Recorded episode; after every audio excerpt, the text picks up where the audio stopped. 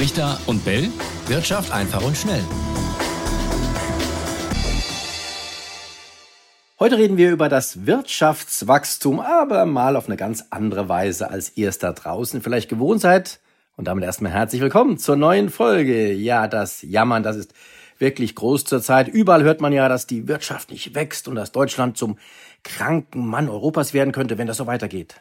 Ja, aber selten hört man dagegen, dass Deutschland gar kein Wirtschaftswachstum braucht und äh, dass wir sehr gut ohne Wachstum leben könnten. Und äh, damit auch von meiner Seite herzlich willkommen zu dieser aktuellen Folge. Schön, dass ihr dabei seid. Diese Meinung, die vertritt nur eine ganz kleine Gruppe von Wirtschaftsfachleuten, äh, die sogar noch weitergeht und sagt, dass wir uns gar kein Wachstum mehr leisten können, wenn wir die Klimaziele erreichen wollen. Diese Ziele, die seien nämlich nur ohne Wachstum zu schaffen. Hm, das klingt ja erstmal richtig strange für uns zumindest, oder Etienne? Und hm. vermutlich auch für euch da draußen. Wie soll das eigentlich funktionieren ohne Wachstum? Schließlich funktioniert es mit schon seit langem und im Großen und Ganzen kann man doch sagen, auch gar nicht so schlecht. Wir wollen der Sache deshalb jetzt mal auf den Grund gehen und schauen, ob da vielleicht doch was dran sein könnte am kein Bock auf Wachstum. Ja, und deswegen haben wir uns natürlich eine Expertin eingeladen, die uns erklären soll, weshalb wir kein Wachstum brauchen und äh, warum es aus ihrer Sicht sogar besser ist, nicht ständig nach Wachstum zu streben, wie wir es aktuell tun. Ihr Name ist Elena Hoferbert, sie ist Volkswirtin, forscht aktuell als promovierte Wissenschaftlerin an der Uni in Lausanne in der Schweiz und da haben wir sie gerade auch jetzt erreicht. Schönen guten Tag, Frau Hoferbert. Guten Tag. Direkt mal die Frage, warum brauchen wir das Wachstum nicht? Ja, wie Sie es äh, gerade schon angesprochen haben, wir befinden uns in einer akuten äh, ökologischen Krise und äh, die letzten Monate haben uns ja vor Augen geführt, äh, ja, wie das aussehen kann. Also auch wenn das schöne Wetter hier zum Beispiel jetzt ganz schön war, aber der September wärmster Monat seit äh, Aufzeichnungen, seit den Wetteraufzeichnungen 2023, das wärmste Jahr seit den Aufzeichnungen. Und das sind natürlich ähm, dramatische Anstiege, äh, ja, die Geschwindigkeit, mit der der Klimawandel zunimmt aber auch andere Dimensionen der ökologischen Krise. Und wir sehen das in Dürren, in einer extremen Gletscherschmelze, in Überschwemmungen andererseits. Genau, also die ökologische Krise ist äh, präsent ähm, und genau, wir haben uns eben in dieser in diesem Forschungszweig schauen wir uns eben an die Zusammenhänge zwischen äh, den steigenden ähm, ja, Temperaturen, Emissionen, Ressourcenverbrauch und eben dem Wirtschaftswachstum. Und da sehen wir eben eine ganz enge Kopplung von diesen Dimensionen, dass eben Emissionen, Ressourcen, Energieverbrauch getrieben werden durch Wirtschaftswachstum. Genau, und das ist so deshalb, weshalb wir das in Frage stellen ähm, als äh, Ziel der Wirtschaft und eben auch als ja mögliche möglichen Weg eben aus der ökologischen Krise heraus. Wenn wir uns vor allem eben anschauen, also so ähm, Strategien grünen Wachstums, die basieren eben drauf auf der Idee, dass man weiter wachsen kann ähm, und zugleich Emissionen und Ressourcen, Energieverbrauch sinken also senken kann, das was man als Entkopplung beschreibt. Und äh, ja, das wäre natürlich ganz wunderbar. Aber wenn wir eben da auch in, in die Empirie reinschauen, dann sehen wir, dass der Ausblick für eine ausreichend schnelle und umfassende Entkopplung von eben Wirtschaftswachstum mit äh, Indikatoren wie Emissionen und Ressourcenverbrauch eben nicht ausreichen, um die Klimaziele einzuhalten. Hm. Aber grundsätzlich äh, sind es ja erstmal zwei Paar Schuhe. Ähm, Sie sagen wohl, so verstehe ich Sie zumindest, äh, auch Ihren Forschungen, aus Ihren Forschungen richtig, wir brauchen gar nicht grundsätzlich ein Wirtschaftswachstum. Und das Zweite ist dann tatsächlich jetzt, und Sie sagen auch, Wachstum ist sogar noch klimaschädlich. Bleiben wir vielleicht nochmal beim ersten Punkt.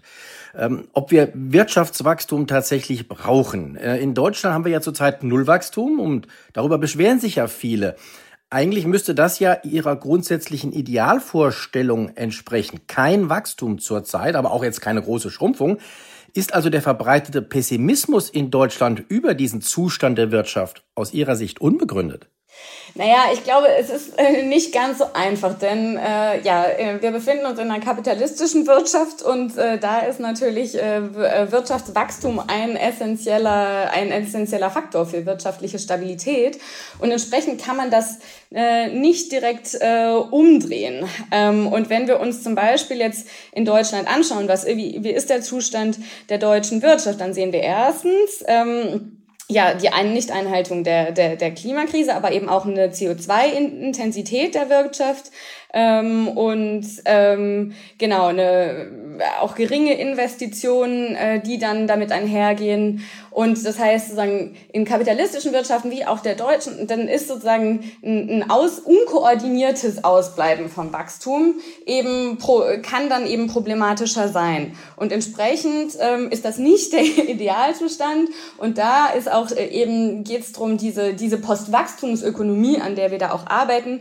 auch nicht zu verstehen als eine Wirtschaft, die einfach nur auf die Nullwachstum hat, sondern äh, verstanden als eine Umorganisierung der Wirtschaft weg vom Primat des Wachstums hin zum Primat von äh, Plan Einhaltung planetarer Grenzen Bedürf und Bedürfnisbefriedigung und einem Abbau von Ungleichheit. Und entsprechend, wenn man dieses Verständnis von einer Postwachstumsökonomie anlegt, dann sind wir da in Deutschland mit den verfehlten Klimazielen, mit steigenden, äh, mit steigender Ungleichheit eh, und ja und einer Zunahme an Armut und Prekarität äh, in, davon entfernt. Jetzt haben Sie gerade schon so ein paar Punkte genannt. Ich glaube, wir müssen das für alle Zuhörer, weil äh, es ist ja ein Thema auch, wir haben ja noch nicht darüber berichtet und äh, sind da auch gerade so ein bisschen äh, in einem neuen Feld unterwegs. Deswegen sehr spannend, was Sie, äh, was Sie beschreiben. Aber ich glaube, wir müssen es noch mal ein bisschen einfach machen. Wie kommen wir denn an diesen Punkt? Ähm, also was muss passieren, ähm, um ein Nullwachstum zu erreichen oder, oder das ganze System umzustellen? Vielleicht kann man es noch mal ein bisschen greifbarer beschreiben. Ja, ja, auf alle Fälle. Also nur das ist auch ein komplexes Thema und es ist, äh, ist auch herausforderungsvoll. Ähm, äh, also genau. Ähm, ja, aber deshalb äh, sind wir da dran. Aber ja, also erstmal geht's eben schon mal drum, allein diese, diese Zielrichtung, die Ausrichtung zu hinter, äh, der wirtschaftlichen Aktivität eben zu hinterfragen und dann eben andere Zielgrößen anzusetzen, eben wie ich schon sagte, eben Wohlstandssicherung, Bedürfnisbefriedigung und Einhaltung planetarer Grenzen. Und dann äh, kann man jetzt mal ganz einfach eigentlich anfangen mit absoluten Obergrenzen für Emissionen und Ressourcennutzung, die kalkuliert werden auch unter Berücksichtigung eben des globalen CO2 oder Ressourcenbudgets in Ausrichtung auch an Fragen von globaler Klimagerechtigkeit, die dann eben auch historische Emissionen, äh, Bevölkerungszahlen in ähm, äh, ja, berücksichtigen Genau, die müssen dann auf Sektoren runtergebrochen werden, dann muss es konkrete Zeitpläne geben und es muss eine Regulierung und Kontrolle eben geben. Und da sehen wir zum Beispiel, dass Deutschland eben hinterherhängt mit aktuellen äh, Berichten, die ähm, ja, sich anschauen, ob die, wie Deutsch, wie weit, wie gut Deutschland auf seinem Klimapfad ist. Das, also genau, diese absoluten Obergrenzen sind essentiell. Ein anderes Element ist eben, dass wir dann sehen, ähm, um äh, dieses Element der Bedürfnisbefriedigung und, und Wohlstandssicherung zu haben, Ausbau von öffentlichen Infrastrukturen im Transportwesen, Gesundheitswesen, äh, im, Wohnungsbau, um da eben die, diese, die, das sicherzustellen auf eine nachhaltige Art und Weise. Das ist eine weitere ähm, Forderung, äh, die essentiell ist. Dann kommt die Frage der, der, der Finanzierung häufig. Ähm, genau, da brauchen wir eben auch andere Modelle. Wir sehen zum Beispiel, dass eben Investitionen, das wird ja auch kritisiert von der deutschen Bundesregierung, in erneuerbare Energien zum Beispiel hinterherhängt, aber auch Investitionen eben in, in diese gute öffentliche Infrastruktur. Und genau, in der Corona-Krise haben wir ja gesehen, dass eben auch auf äh, alternativen Formen oder ja, bisschen nicht konventionellen Formen äh, finanzielle Mittel möglich gemacht werden können.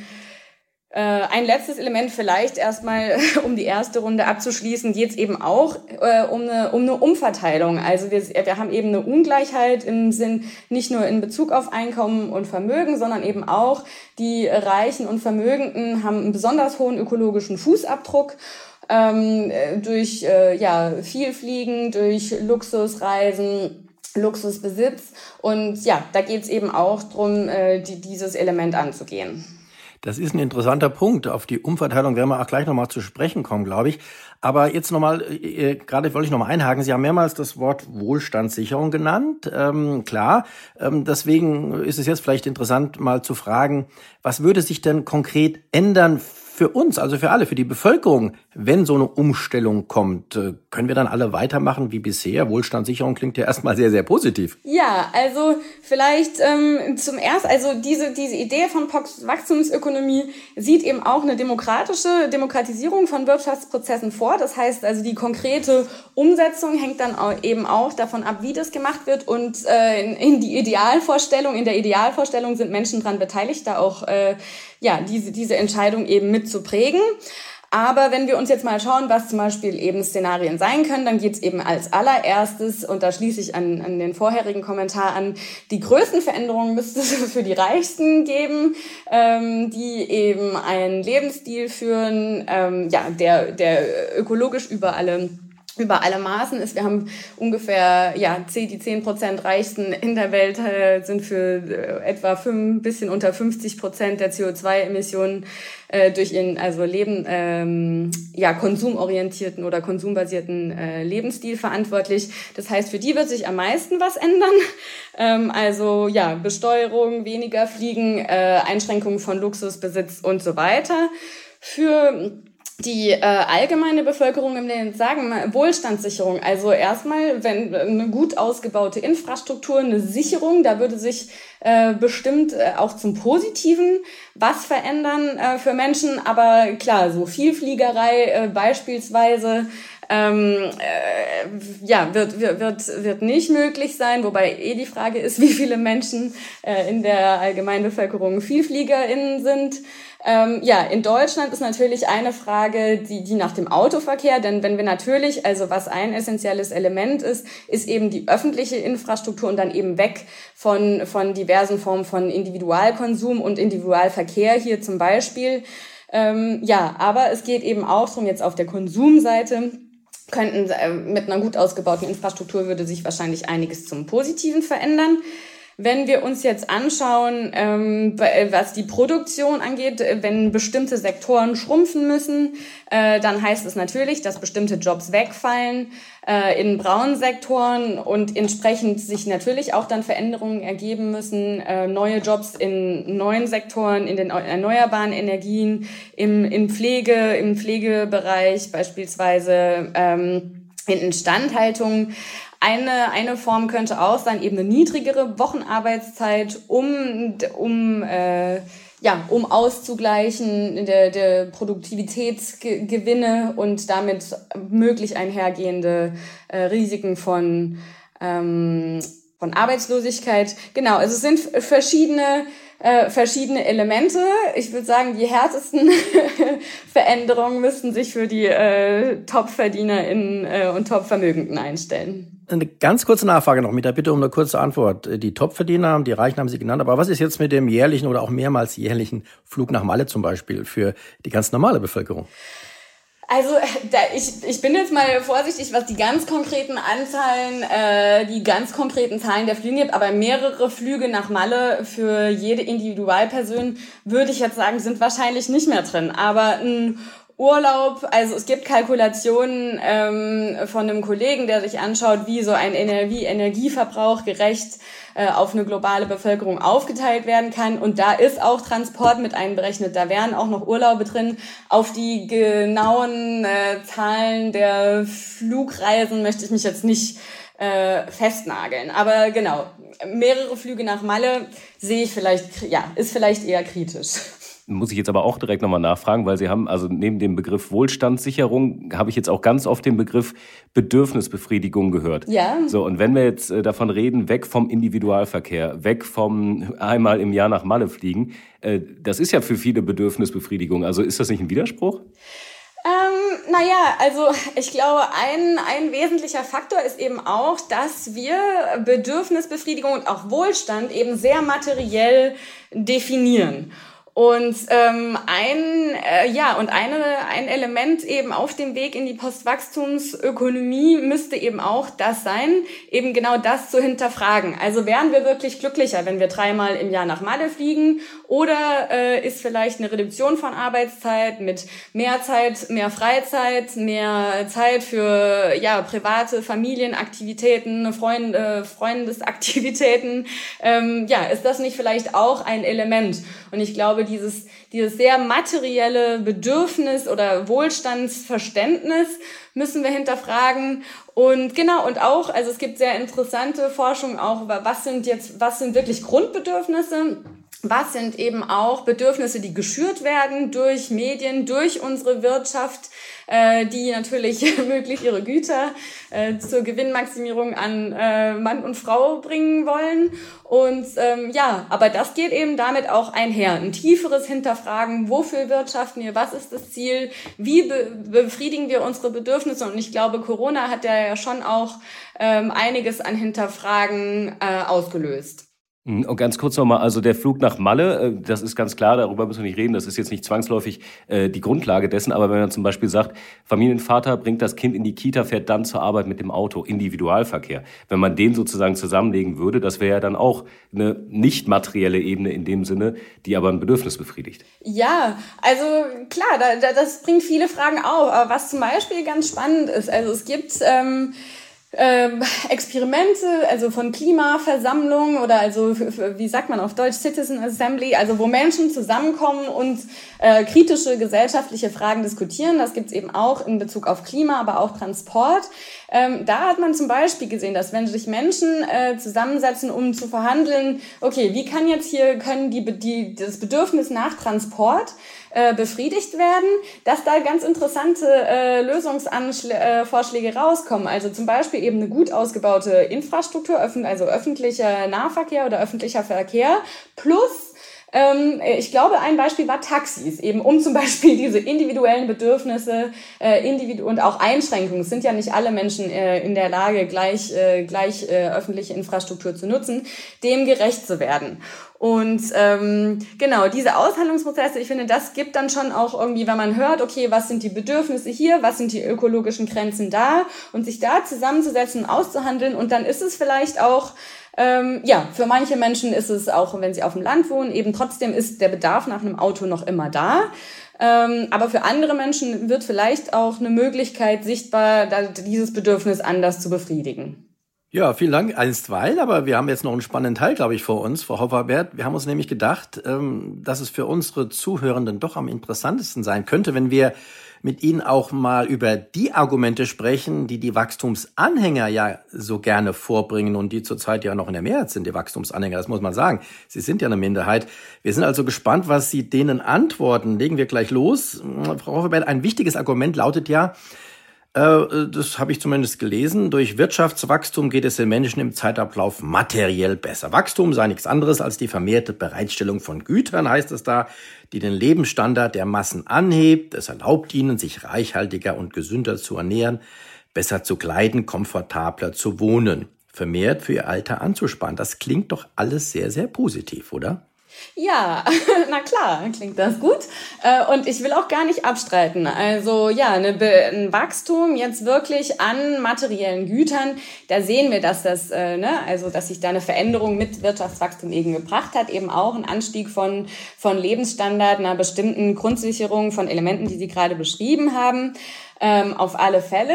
Gleichzeitig sehen wir aber auch, ähm, dass es eben ab einem gewissen Punkt zu einer Sättigung kommt. Also dass es kein unendliches Wachstum und immer mehr braucht, sondern dass ab einem gewissen Sockel ähm, dann auch weiteres Wirtschaftswachstum gar nicht mehr jetzt, sage ich mal, Wohlbefinden und Zufriedenheit äh, der Menschen steigert. Und dann ist die Frage so, warum muss es darüber hinausgehen? Also, ne, was, äh, war, genau, kann es nicht auch eine Möglichkeit zu sein, eben zu diesem, auf dieses Niveau zu kommen und dann zu schauen, wie man irgendwie äh, ein gutes Niveau stabilisieren kann. Und äh, diese Studien zu diesen Sättigungskurven, die zeigen, ja, Wachstum bis zu einem gewissen äh, Level, aber darüber hinaus kann es dann, äh, weil es dann eben ökologische Schäden bringt, äh, weiteres Wirtschaftswachstum dann eher, ähm, ja, eher dann wieder auch wohlstandsmindernd sein. Und was ich bisher noch nicht gesagt habe, ne, diese Ideen für Postwachstum, die beziehen sich auf reiche äh, Länder im globalen Norden. Das heißt nicht,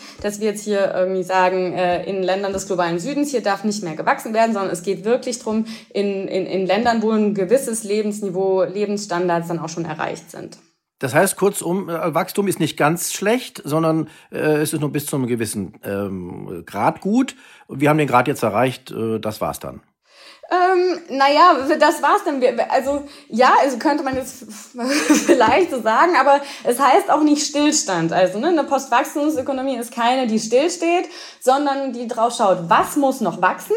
Und da auch in Deutschland gibt's da noch Ausbauen, ne? also Energiesektor, Pflege äh, und so weiter, Gesundheitsversorgung und so.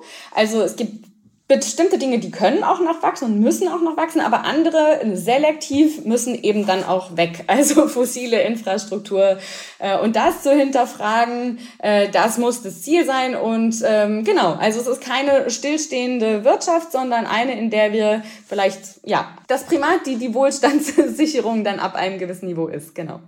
Jetzt nehmen wir mal das Beispiel Deutschland. Wir leben ja in Zeiten mit ähm, einigen Krisenherden dann doch. Jüngst äh, die Situation in Israel. Deutschland unterstützt aber auch die Ukraine. Deutschland leistet humanitäre äh, Hilfe für andere Länder. Ähm, wenn kein Wachstum besteht, also das Geld nicht vorhanden ist, um solche Hilfen zu leisten, dann haben wir doch eigentlich ein Problem, oder? Na, also dieser Zusammenhang zwischen Wirtschaftswachstum und Verfügbarkeit von Geld, ich glaube, das ist äh, ein bisschen, äh, ja, das muss man mal auseinandernehmen, ähm, weil es eben, genau, Geldschöpfung, äh, da gibt's jetzt erstmal äh, ja, in, in, in, in Nationen mit einer stabilen äh, Währung, mit einer bestimmten starken, äh, ja, starken ökonomischen Position, äh, gibt es da erstmal keine, kein technisches, keine technische Grenze für wie viel Geld vorhanden ist.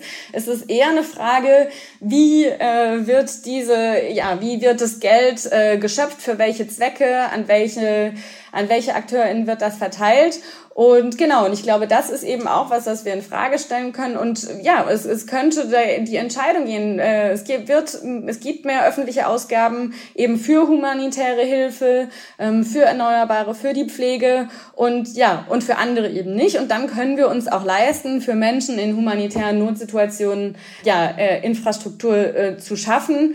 Und ähm, ja, und gleichzeitig ist eben auch diese, die, dieses, dieses Ausspielen dann, äh, ja, dieses Ausspielen von Menschen, äh, die, die äh, ja, geflüchtete Menschen oder äh, andere Menschen, die, die auswandern nach Deutschland ähm, kommen, die, die auszuspielen gegen, äh, gegen Menschen, die vielleicht anderweitig prekär, prekär sind, ja, das ist sehr gefährlich und das ist auch so, ähm, ja, so nicht adäquat. Es sind soziale, politische Entscheidungen und Prioritätensetzungen. Ein weiteres Argument, das man immer wieder gerne hört, pro Wachstum, äh, bezieht sich aber auf unsere Löhne, also auf das, was wir alle verdienen. Da heißt es nämlich, Wachstum führt zu einer generellen Steigerung der Löhne. Und Beispiele zum Beispiel, ein Friseur schneidet die Haare heute auf ähnliche Weise wie seine Vorgänger vor 200 Jahren. Aber Kellner servieren das Essen immer noch so wie vor 100 Jahren. Aber die Löhne dafür, die sind viel höher als früher. Und der Grund, das sind dann, sagen dann die, die Wachstum äh, ähm, äh, fördern wollen, der Grund sei das Wirtschaftswachstum. Das hat nämlich den Verteilungsspielraum für alle vergrößert. Damit können auch alle mehr verdienen. Ja, also natürlich, ne? So, das ist dieses Argument, der Kuchen wird größer, alle kriegen mehr. ähm, schön wäre das, der Kuchen wird größer, aber es kriegen nicht alle gleich viel mehr. Also ja, wir haben Anstiege gesehen äh, über die Geschichte äh, im Lohnniveau und dann eben auch im Lebensstandard. Ähm, aber diese, dieser Mythos äh, in der Ökonomie bezeichnet als Trickle-Down-Effekt, also der, der Reichtum äh, äh, tropft oder äh, ja, tropft dann so nach unten und verteilt sich gleichmäßig. Das ist ein Mythos Mythos. Wir haben in den letzten Jahren gesehen, dass weiteres Wirtschaftswachstum eben sehr ungleich verteilt ist, dass es eben vor allem Gewinne durch weiteres Wirtschaftswachstum bei den oberen äh, Schichten äh, ankommt. Ähm, das heißt, ja, das ist schon mal eben, die, die, die, die Gewinne eben sind ungleich verteilt. Und wenn wir zum Beispiel in, See, äh, in, in Deutschland sehen Jahrzehnte von äh, Lohnstagnation, ähm, dann sehen wir, es ist kein Automatismus, dass Wachstum automatisch allen Schichten äh, gleich äh, gleich zugutekommt. Und Löhne sind eben Aushandlungsprozesse, äh, wer wie viel gewinnt ähm, genau, und entsprechend äh, ja, ist da eine gewisse, äh, genau, ist, der, ist, ist das Wachstum, das, das ein größerer Kuchen bietet vielleicht die Basis, aber es garantiert ist keine Garantie dafür, dass hier ähm, alle von gewinnen. Ein weiteres Argument äh, der Wachstumsbefürworter ist ja zum Beispiel, dass ähm, Wachstum ähm, vor allem die Gesundheitsvorsorge der Menschen verbessert, also die Kindersterblichkeit reduziert, hilft, Krankheiten zu heilen, eine längere Lebensdauer begünstigt. Was ist mit dem Argument? Ja, ich würde sagen, das schließt sich so ein bisschen an, an, an die Frage nach, wie, es geht uns im, im Zeitverlauf materiell besser. Ähm, ja, wenn äh, das äh, kann man jetzt auch auf die Gesundheitsversorgung sehen. Wir sehen, dass äh, im, im, in reichen Nationen eben Lebensstandard, Gesundheitsversorgung äh, zugenommen haben. Gleichzeitig ist aber hier auch eben die Frage, ist es das Wachstum an sich? Äh, was hier dazu führt, oder ist es nicht eher einfach ein sinnvoll gestaltetes öffentliches äh, Gesundheitssystem? Und, und darum geht's eben. Und wir sehen, zum Beispiel, dass jetzt die Privatisierung und Finanzialisierung äh, der Gesundheitsversorgung in diversen Ländern äh, eher den äh, Druck erhöht äh, und die Qualität, die Qualität der Gesundheitsversorgung mindert. Das heißt, hier ist es auch eben wieder sehr ambivalent zu betrachten. Äh, der Fokus müsste aber sein, wirklich auf äh, wie kann das Gesundheitssystem qualitativ gut ausgerichtet werden? Und das, da ist es eben auch diese Zwangsläufigkeit zwischen Wachstum gleich gute Gesundheitsversorgung ist eben auch nicht gegeben.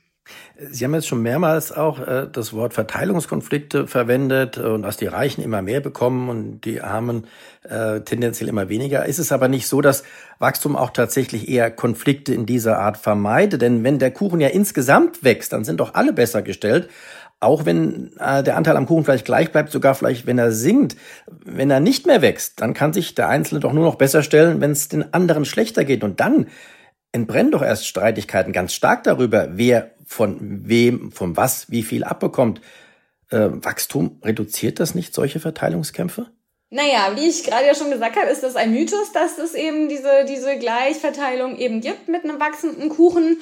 Und ich würde sagen, ist es konfliktvermeidend oder ist es konfliktverschleiernd? Ne? Also wenn es eben alles weiter wächst und wir den Mythos, äh, dass, alle, dass alle davon profitieren, am Laufen halten, dann kann es natürlich zu viel größeren, äh, dann ist vielleicht eine größere Toleranz dafür da, für die Ungleichverteilung. Aber sie löst nicht das Konflikt, den Konflikt, dass die Ungleichverteilung existiert. Ähm, und entsprechend äh, ist natürlich dann die, der Umkehrschluss, falls es dann wirklich zu einem äh, ausbleibenden Wachstum kommt, dann treten diese Konflikte zutage. Aber es ist nicht, dass die vorher äh, ne, nicht existiert haben. Und wenn wir uns dann aber auch anschauen, also die, gerade diese, diese, dieser größte ökologische Fußabdruck von, von, von dem reich, reichsten äh, Bevölkerungsteilen ist dann eher dass wir sagen, ja, diese Konflikte, die müssen, die müssen äh, zutage treten und die müssen geführt werden. Ja, aber da ist ja im Prinzip auch der Punkt, also äh, wie wichtig Wachstum ist, zeigt eigentlich ja auch der Blick in die Vergangenheit. Wirtschaftskrisen waren ja oft Auslöser von dann folgenden schlimmen Zeiten, zum Beispiel Aufstieg des Faschismus in Europa in den 20er und 1930er Jahren. Es gibt ja auch äh, das Streben nach Wachstum in Deutschland, was, was ja gesetzlich verankert ist, Gesetz zur Förderung der Stabilität und des Wachstums in der Wirtschaft von 1967. Und darin sind Maßnahmen vorgesehen, die eben zu stetigem und angemessenem Wirtschaftswachstum beitragen. Ist das nicht ein Punkt? Naja, also erstmal dieses, die, diese, dieses Primat des Wachstums, das ist ganz interessant, dass das jetzt auch gesetzlich äh, verankert ist, aber wenn wir uns anschauen, Matthias Schmelzer hat da eine, hat da eine historische Studie dazu gemacht, also dieses Primat des Wirtschaftswachstums äh, ist noch gar nicht so alt ähm, und das ist eine politische Entscheidung, dass das eben ähm, so im Gesetz verankert wird. Ähm, also ist kein, kein Naturgesetz, äh, sondern ein menschengemachtes, eine Mensch, äh, ja, politische Entscheidung. Und wenn wir jetzt sagen, Krie Wirtschaftskrisen äh, ausgelöst äh, durch ähm, oder ja Krisen oder Kriege ausgelöst durch ähm, Wirtschaftskrisen, dann ja, dann gibt's da natürlich zusammen oder kann es da Zusammenhänge geben, weil natürlich in diesen Momenten ist es eine unkoordinierte, äh, ein unkoordiniertes ausbleibendes Wachstum, unkoordinierter Zusammenbruch bestimmter Sektoren oder der gesamten Wirtschaft. Und genau das ist ja eigentlich ein Argument für äh, dafür, sich eben Postwachstumsökonomien anzuschauen, zu sagen, okay, wenn wir jetzt Grenzen des Wachstums akzeptieren, dann müssen wir diesen, das müssen wir diesen Prozess koordinieren, dass es eben nicht zu Kriegen und Konflikten auf dieser Basis kommt. Und äh, ja, entsprechend, äh, ja, der, der, der Slogan von äh, einem der Vorreiter der Postwachstumsökonomien, Peter Victor, ist langsamer durch Design statt Desaster. Also wirklich diese Vorbereitung, um genau solche Effekte, äh, die wir natürlich alle nicht wollen, zu vermeiden. Es gibt Grenzen des Wachstums und wir haben diese Grenzen erreicht. Das meint die Ökonomin Elena Hofferbert. Frau Hofferbert, ganz, ganz herzlichen Dank dafür, dass Sie äh, uns hier Rede und Antwort gestanden haben, auch kritische Fragen beantwortet haben. Ich glaube, Sie haben tatsächlich auch den Horizont von äh, einigen äh, Zuhörenden erweitert. Man muss Ihnen nicht unbedingt zustimmen, aber ich glaube, es war wirklich sehr interessant und vielleicht können wir das bei Gelegenheit nochmal fortsetzen, oder Etienne? Ja, unbedingt. Ich bin gespannt, was ihr da draußen dazu denkt. Ähm, ist ja eine steile These, um es mal ganz salopp zu sagen.